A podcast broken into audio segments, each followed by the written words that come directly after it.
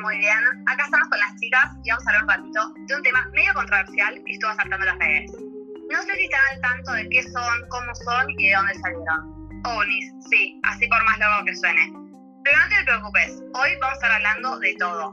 Vamos a estar hablando un ratito con Juanita, Guada, Mili y Lola. Antes que nada, me parece clave destacar por qué es que este tema genera tanta polémica y es que a lo largo de los años se a descubrir diferentes teorías conspirativas acerca de los ovnis, objeto volador no identificado en la Tierra. Es recién hoy en día que la NASA y la CIA admiten finalmente la existencia de estos fenómenos. Pero, ¿qué tan confiable es esta hipótesis? Fuera de la atmósfera de nuestro planeta Tierra se encuentra el espacio exterior.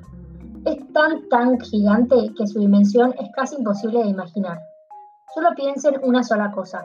El planeta más grande que se conoce hasta el día de hoy mide 900.000 kilómetros, nuestro Sol 1.400.000 y finalmente la estrella más grande descubierta hasta ahora mide cerca de 2 millones de kilómetros en su diámetro.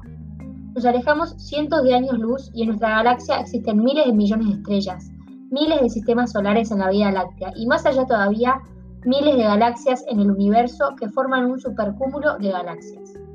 Una inmensa red que llena el universo por completo, o mejor dicho, el multiverso. Y todo esto es hasta lo que conocemos. Mi punto es que sabiendo lo inmenso que es el espacio, es muy raro que oficialmente no se haya descubierto nada concreto todavía. Somos una, una eh, célula dentro de otra célula dentro de una micropartícula. Sería muy ignorante pensar que solamente existe la raza humana. Sería una locura pensar que somos la única especie viva. Según un artículo de CNN, el Pentágono publicó tres videos donde podemos ver claramente lo que parecen ser estos objetos voladores no identificados de los que estamos hablando. Estos tres videos grabados con cámaras infrarrojas nos muestran cómo estos se mueven de manera muy rápida. Cabe que aclaremos que estos ovnis no necesariamente tienen que estar vinculados a la vida terrestre ni a nada de otro mundo. Hay personas que se refieren a ellos como artefactos o fenómenos como por ejemplo rarezas meteorológicas o reflejos. Y hasta creen que se puede llegar a referir a basura espacial. Teniendo como una fuente al Pentágono, siendo ellos los que nos dicen y nos comprueban a través de videos sobre estos objetos de valor no identificados, firmados por ellos mismos y dándonos información aún de más valor, todavía nos dan más razones para creer que estos son reales. Y además, ellos están ubicados en Estados Unidos, el lugar que es el punto central de este tema, ya que ahí se encuentra la mayor cantidad de reportes de ovnis en el mundo, más o menos hace mediados de 2017. Y en 2019 se recibieron aproximadamente 6.000 de estos reportes. Pero esto me lleva a pensar qué tan confiable es lo que dice la NASA en cuanto a la existencia de los ovnis. Es más, en medio de la cuarentena se escuchan algunos sonidos parecidos a trompetas y zumbidos del cielo. Obviamente, causando una revolución en donde se rumoreó que eran ovnis y este sonido confirmaba su existencia.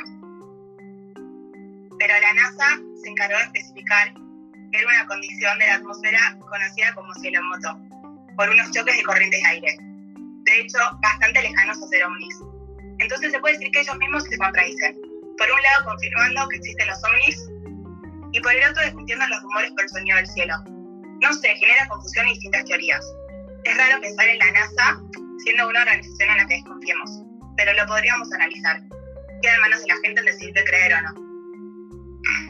Sí, es más, ¿no parece loco que después de tantos años de negación se admita?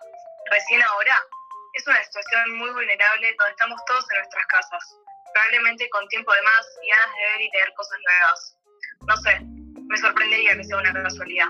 Hay rumores hace tiempo de cómo el Internet es un medio de espionaje y no me llamaría la atención que al ingresar a los documentos de la NASA y el Pentágono mágicamente tengan información nuestra.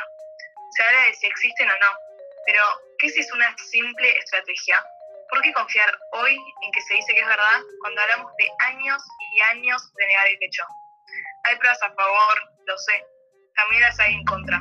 ¿Es posible que haya una razón secundaria tras este innovador descubrimiento?